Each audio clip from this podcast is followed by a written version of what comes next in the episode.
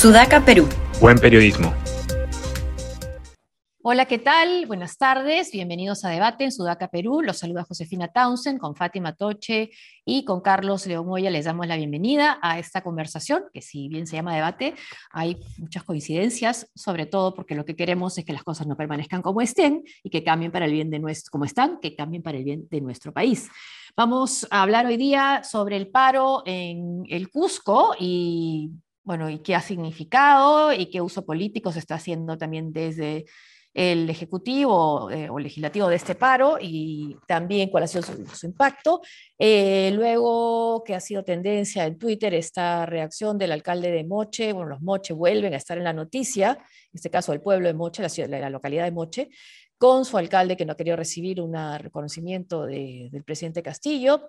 Y también podemos hablar de este nombramiento del censurado ministro Condori y de las reacciones que han tenido, por ejemplo, y que han venido desde eh, la vice presidenta y ministra Dina Boluarte, y también se ha seguido hablando de la castración química, incluso a los ministros se les preguntó, ministro de Educación y de Salud, por la castración quirúrgica.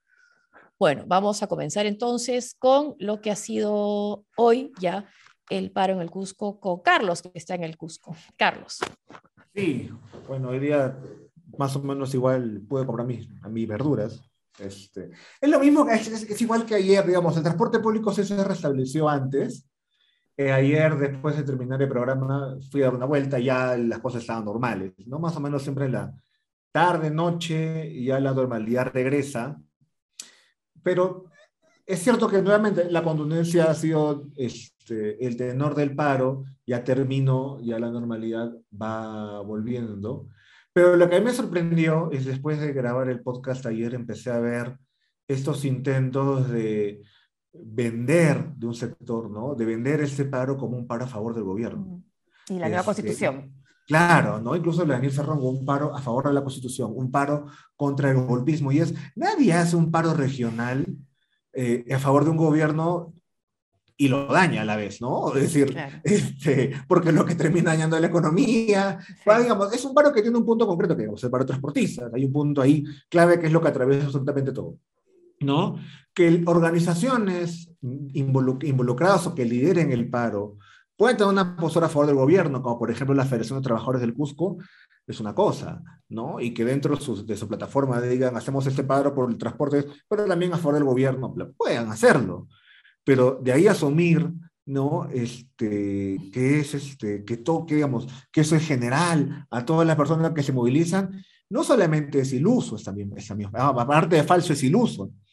Pero también el creer que las organizaciones que pueden, en este caso en Cusco, parar una ciudad, representan políticamente a todo el resto de la región. Este, en, si bien es cierto que hay acá más densidad organizacional y organizaciones que tienen la suficiente fuerza, no mucha, pero lo suficiente como parar una región, es una cosa. Mm. De ahí a que toda la gente que eh, está en sus casas o sale a comprar cotidianamente esté de acuerdo con los 17 puntos de una plataforma es otra. Uno, pues, si hay un paro regional, ya pues, ¿no? ¿Qué haces? Nada. ¿No? O sea, bueno, hoy día no compraré, pues, ¿no? Compraré mañana pero de ahí a decir que todo un conglomerado de gente está de acuerdo con la plataforma, es una ficción, este, pero es una ficción que, creo que un sector, especialmente que está más cercano al gobierno, que intenta plegarse, como por ejemplo nuevamente la Emil Cerrón intenta vender, ¿no? Mira, el sur está levantándose contra el... No, es un punto de agenda concreto con el tema de transportes y finalmente la región puede parar, pues no quiere decir que todos los ciudadanos que están acá están necesariamente de acuerdo. A veces solamente para y tienes que recibirlo con cierta eh, este, impavidez, ¿no? Bueno, pues paró, ya pues, ¿qué voy a hacer? Y, creo que es la actitud general, ¿no? Con un paro de ese tipo. Claro, y que esas organizaciones... Sí, sí, Fátima, sí. Sí, que hace unos días en, en Huancayo para eh, Vladimir Cerrón eran lumpen, ¿no? Los que estaban manifestándose eh, porque, ah, claro, pues chocaron con su, con su casa y ahí este, le rompieron algunas lunas. Y ahora pues en estos ejercicios este, olímpicos de gimnasia que tienen mental para justificar lo injustificable, pues ahora vienen a, crear la narrativa de que se hace un paro, se paraliza eh, vías, comercio, para darle soporte a un gobierno. Eso no tiene ningún sentido, ¿no? Bueno, por, lo, por último puedes hacer una movilización de respaldo, pero un paro. Creo que hay, hay, como dos actores que creen ese tipo de mentiras, ¿no? En un extremo está David Cerrón y en otro está mi buen amigo César Combina, este, quien dijo que el paro era armado. Y es como, César, tu candidatura es armada. Y eso es terruquear. No, o sea, ¿cómo puedes armar un paro? El de Junín dice, no, la prensa menos el de Junín y ahora este paro armado, este paro falso de discurso, ¿cómo lo levantan? Y es, aguanta, la cobertura del paro Junín fue impresionante porque lo merecía. Esa es una buena cobertura, pero no ha tenido la repercusión ¿no? que la de Junín. Pero claro, así como Damir Cerrón, este, la de Junín son este, vándalos y la de Cusco es este, heroica, sí. se combina exactamente al revés. ¿no? Solamente, digamos, en, entre ese espectro son quienes pueden ver eh, esas cosas de ese modo. ¿no? Tu candidatura fue armada y ahora fue desarmada. Desarma, desarmada, sí, candidatura al Leo. ¿no? Se la arman, se la desarman, pobrecito. Ahora, esto de pensar que estas organizaciones que tú decías, sociales, eh, sindicales que salen a marchar responden y todavía piensan que responden, que esos votos, esta idea de que los votos te pertenecen, ¿no? Que tú votaste por mí y entonces sigues siendo, eh, sigues apoyándome, aunque yo no responda a, a, lo que te prometí, ¿no? Y recordar lo del Cusco, ¿no? ¿Cuánto fue la votación que tuvo? Estoy viendo acá, 83% sí, tuvo el lápiz, ¿no? Versus 16% de Keiko Fujimori. Pero en el 2018 el Cusco votó por un integrante de Acción Popular, Jean Paul Benavente, el, el gobernador, sí, regional. gobernador regional.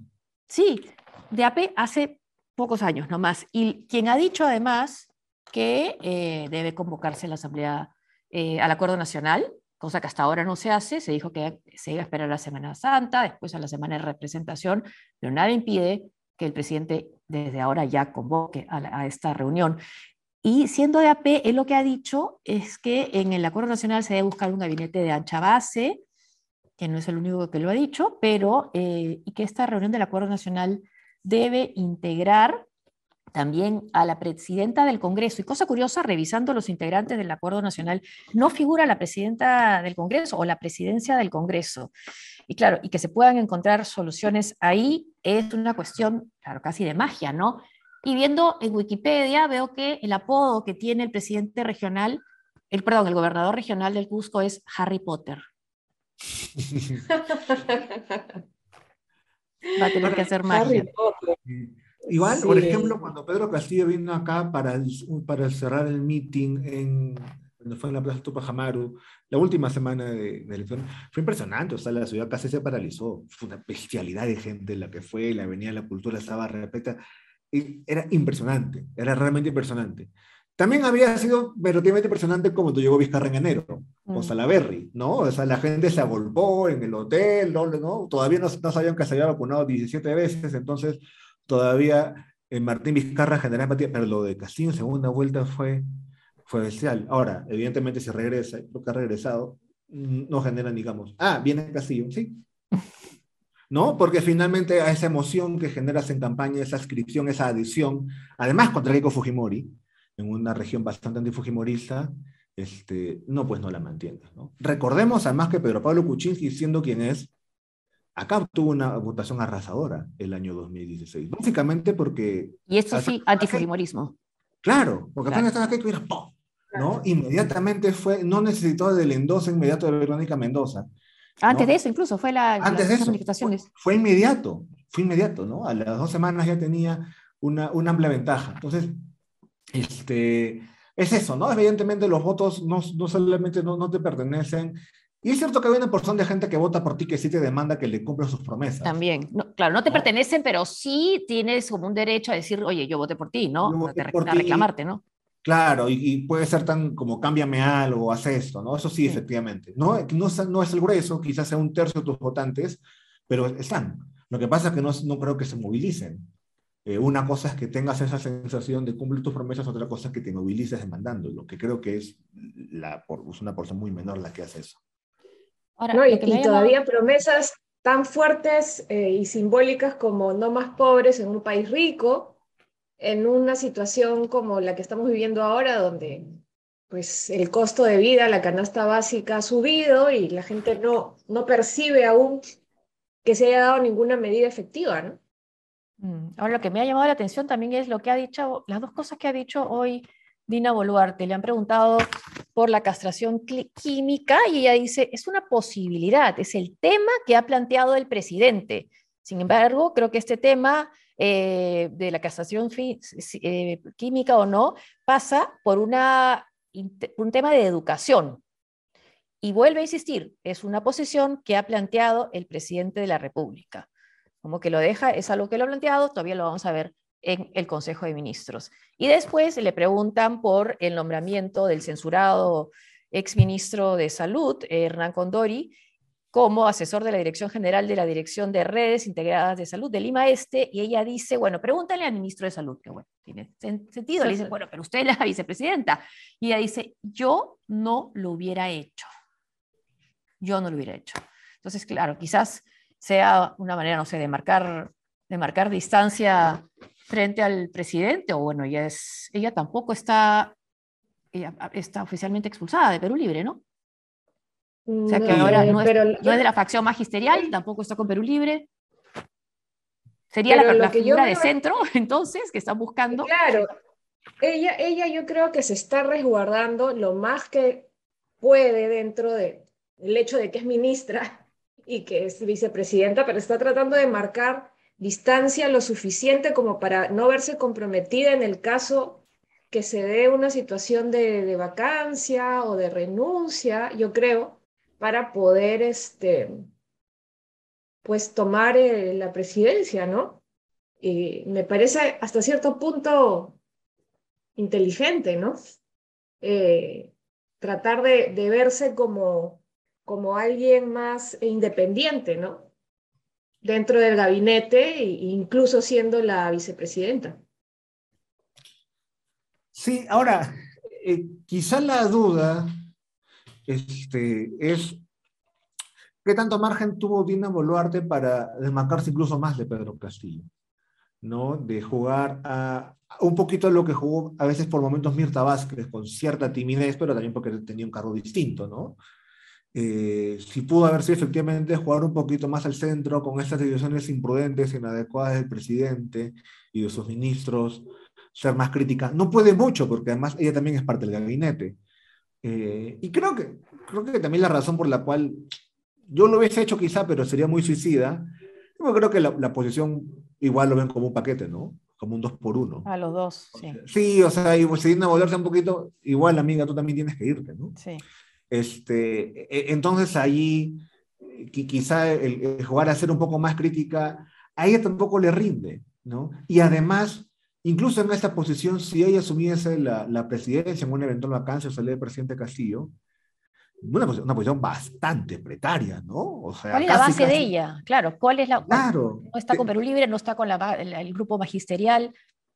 Tendría que ser alguien con el talento político que tuvo Martín Vizcarra, que nuevamente podemos hacerle bastantes críticas a Vizcarra, pero tuvo cierto olfato y cierto talento también para mantenerse tanto tiempo con tan poca base. Sí. Y, era una selección la de Vizcarra, me parece. Esta es mucho más difícil. Y, apostaba mucho Vizcarra, por supuesto, por las reformas políticas y cuestiones que al final no sé si funcionaron tanto como la no reelección, pero iba mucho a reunirse con los gobernadores regionales. ¿No? Quizás eso que algo ha tratado de imitar Castillo, convocando a los alcaldes, esta vez a Palacio de Gobierno, ¿no? Sí. Ahora, no sé qué también le ha resultado porque muchos ya han tomado una posición, han empezado a tomar una posición más crítica, ¿no? Respecto a Castillo, con Vizcarra cerraban más filas, me parece, ¿no? Eh, bueno, la situación ahora es un poco distinta. Eh, claro, pero em, Sí, yo creo que es una estrategia a la que está apelando, ¿no? Tratar de cubrirse por... por e, y, bueno, seguramente también está pues gestionando con ellos algún interés, ¿no? Eh, obras, programas, eh, para tener el respaldo, ¿no?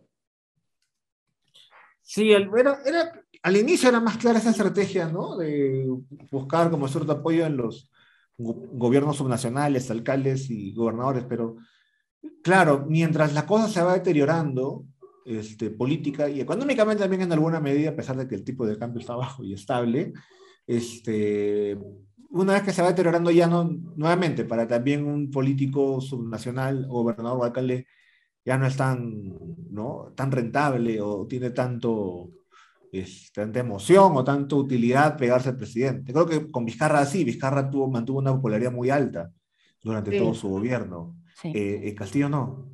Entonces, Les puede restar, más bien, claro. Claro, ¿para qué? Y la foto, claro. ¿no? Y te vuelves al alcalde de Moche. Entonces, este, más bien el desplante te puede ser más útil. Eh, eh, claro, es lo que, lo, que, lo que ha causado en las redes, ¿no? Es una, este, el alcalde de Moche es el, la tendencia, Arturo Fernández, César Arturo Fernández Bazán, que además, bueno, por supuesto es conocido por el, por el Guaco Moche, pero también por declaraciones que tiene. Hay una que encontré de cuando lo interviene la policía y él está muy molesto con un policía que lo había intervenido sus expresiones son, no sé si se va a escuchar, a ver, está, y, y, se refiere a los policías que trabajan en la comisaría en Moche. Ah, a ver, a ver, este está bueno, este, e, este es bueno este comentario, ¿ah? No me lo pierdo. En Moche hay policías de su parte, o sea que están de mi parte, son los que no quieren verse envueltos. Allí en la comisaría reina la comisaría y la iglesias. Ay, caracho, y la iglesias. ¿Se referirá al policía Iglesias? ¿Se referirá al policía la vinchita y la Iglesias. Ay, caracho, hay que hacerle un examen proctológico al señor Iglesias para ver si es cierto lo que están diciendo por acá. Mitch, que se vayan a... El alcalde de Moche. Tremendo, ¿no? Este señor me parece un impresentable, incluso desde inicios de pandemia, cuando le mandó la carta a Putin, creo, para pedirle las, las vacunas. O sea, er, era ivermectino también, en fin, un impresentable. Creo que, creo que lo único bueno que ha hecho en su gestión es poner los huacos ahí aventajados. Un gran atractivo Porque turístico. Ha generado comercio, turismo, o sea, es lo único. Pero, pero es un impresentable. Es un buen epíteto eso, ¿no? Aventajado. Me gusta, ¿no? Aventajado. Para no usar otra palabra, pues. claro, este. pero, cada declaración, pero ahora él es el, el, el, héroe de la, digamos, el personaje del día, ¿no? Sí. Claro, pero es que es una persona que busca eso, ¿no? Durante sí. pandemia era ivermectino, la carta sí. Putin, declaró el fin de la pandemia. Y eso es estupidez y media, bueno, el, el, el guaco aventajado. Esa es de APP y ahora es de Somos Perú. Y sí. este, en, esta, en este mismo mensaje de Facebook también le pide al presidente Castillo que por favor mande a los ronderos. No me cae bien el presidente, ¿eh? pero mándeme los ronderos. Pero, es, es, digamos, dentro de un político peruano promedio que está buscando aparecer como fuese en prensa. Llama ¿no? la atención. Lo la mejor manera es decirle al presidente, vaya eso sea el diablo. Claro. Y claro. Entonces creo, creo que ese es, ¿no? es, es un buen indicador de cómo puede ser también relación con otros alcaldes, ¿no? ¿Qué hace con el presidente Castillo? ¿Le está ahora? Oye, si lo manda al diablo. Sí. ¿No? O sea, ahora sí, tiene sí, más sí. sentido. Sí, ha dicho que está loco después en otra, otra entrevista. Sí. ¿Quién, ¿Quién es el loco? No, yo no, dice. Puede haberlo dicho, ¿no? Sí. No, y la reacción de Castillo cuando le hizo el desplante totalmente, digamos, este, sin entender qué estaba pasando, ¿no? Fue lamentable, ¿no? Y me imagino que me parece que este señor estaba grabando en vivo o no sé. Eh, fue todo armado, ¿no? Obviamente. Sí. Lo planeas antes, ¿no? Tú sabes que yo no, este, como tengo algo y esa era, me parece, la forma más, el atajo, ¿no? Si no hubiese hecho eso, no estaríamos hablando de él, ¿no? Estaríamos hablando quizá del guaco. Sí, sí, ese es el tema. Sí consiguió hacer, hacer noticia, pero claro, también, y, y ahí ves quienes lo defienden también en, en Twitter, ¿no? A pesar de estos antecedentes que ya, que ya tiene, ¿no? Y de machismo, justo cuando estamos hablando de lo peligroso que es el machismo para la seguridad de los niños y la violencia sexual en nuestro país. Es que ahora este, ya está tan polarizada la situación que en la medida que alguien sea enemigo de tu enemigo, va a ser tu amigo, ¿no? Este, como está polarizada la situación, sin importar que es un impresentable, un misógino, lo que sea, este, como hablábamos, me parece ayer, eh, con el APRA, que ahora puede estar aliado con Renovación, Renovación Popular, Nacional. simplemente Sí. porque son anticaviares, ¿no? O sea, así está la situación. Y para, la, para mañana, lo que podemos hablar, si es que todavía no se convoca a la, a la asamblea, a la Coro Nacional, donde según el gobernador del Cusco, se va a tocar, se debe tocar el tema del gabinete nuevo. Eh, este, este, este artículo de la República, Castillo está buscando el reemplazo de Aníbal Torres y sería alguien de centro. ¿Qué entendemos ya a estas alturas por alguien de centro? Del centro de Lima. Bueno, seguramente. no, no sé, no sé de dónde surgió el rumor, de repente ustedes también lo han leído en Twitter, de que Salvador del Solar estaría voceado para primer ministro. O sea, Eh, la verdad, Trump está haciendo me parece- encuestas. Sí. nada que ver, pero, pero ahí se están sal- soltando nombres este, que me parece que mal hace la gente en ilusionarse si es que está de acuerdo con Salvador del Solar o votar Billis, porque yo creo que hasta ahora no hay una, un, un afán real del cambio radical tan, tan mencionado. ¿no? Lo vemos, a ver, vemos qué Sí. pasa. Perdón, Carlos. Te pone favor de solar, ¿no? Cada que pasa algo lo menciona. Y siempre te dicen, no, no, no, pero siempre lo mencionan. Yo un día le voy a saltar el rumor, así la próxima semana que voy a lanzar a sabor de solar. Es que, Le voy a decir que ya aceptó. es que el nombre, el nombre no lo ayuda tampoco. Claro. Sí, ¿no? Además, sí, además genera, no, mira, ya se caviarizó, Castillo traidor. Otros van a decir que bien, se moderó. Pobre Salvador. ¿no? Debe estar bronzándose en la playa y lo, lo sacan de premier. Bueno, ha dirigido la, la serie de los prisioneros que le he visto, que está en DirecTV, me parece que está, o Movistar, sí. Ahora serie que los estar bien prisioneros. ingresado a los, a los futuros prisioneros. o sea, Eh, ya- también, claro, ya es, premon- Ah. es premonitorio, premonitorio. Está premonitorio, sí. Segunda parte. Bueno, continuará esta conversación mañana. Muchas gracias por acompañarnos. Gracias, eh, Carlos, Fátima. Nos vemos o nos Nos escuchamos vemos. mañana. Chao. Gracias a ustedes por seguirnos. Chao.